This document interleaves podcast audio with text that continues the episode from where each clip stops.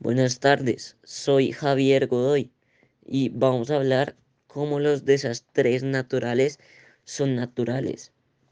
Hay que tener en claro que los desastres naturales no existen. Los desastres son siempre el resultado de las acciones de, los, de las decisiones humanas. Con respecto a la utilización de la palabra natural, para describir los desastres. Señala que estos son inevitables y que las acciones humanas pueden hacer muy poco para prevenir su impacto.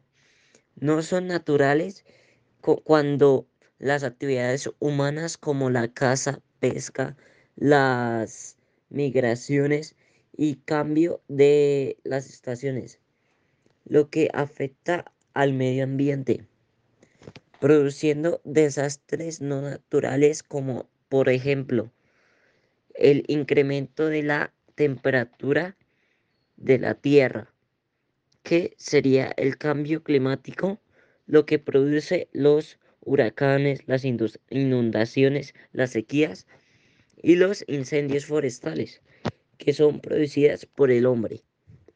Tengamos presentes que en la actualidad los únicos llamados fenómenos naturales que persisten son las erupciones volcánicas y los terremotos, que esos son producidos por la Tierra.